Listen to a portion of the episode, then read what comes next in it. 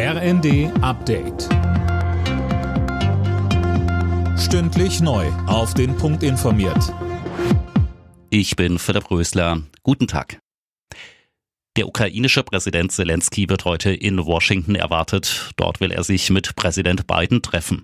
Sönke Röhling, das ist seine erste Auslandsreise seit Kriegsbeginn. Warum denn ausgerechnet in die USA?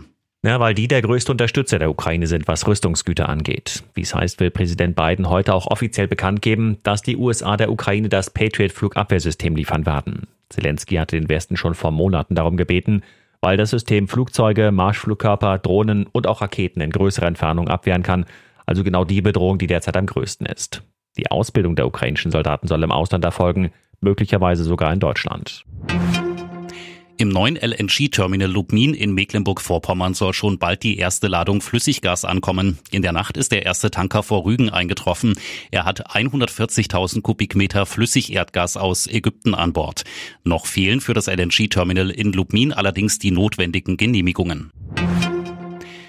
Der Zusatzbeitrag für die gesetzliche Krankenversicherung wird zum Jahreswechsel im Schnitt um 0,2 Prozentpunkte steigen. Davon geht GKV-Chefin Pfeiffer aus.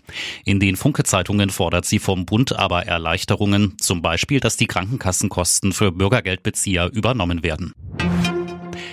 Twitter-Chef Elon Musk zieht Konsequenzen aus seiner letzten Online-Umfrage. Er hat nun angekündigt, dass er den Chefposten räumen wird.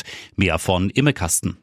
Auf Twitter schrieb Musk, sobald ich jemanden finde, der töricht genug ist, den Job zu übernehmen, trete ich zurück. Der Milliardär will dann nur noch die Software- und Serverteams leiten. Vorgestern hatte Musk auf Twitter darüber abstimmen lassen, ob er als Chef abtreten soll. Über 57 Prozent der 17 Millionen Teilnehmer sprachen sich dafür aus. Seit seiner Twitter-Übernahme sorgt Musk immer wieder für Chaos auf der Plattform. Alle Nachrichten auf rnd.de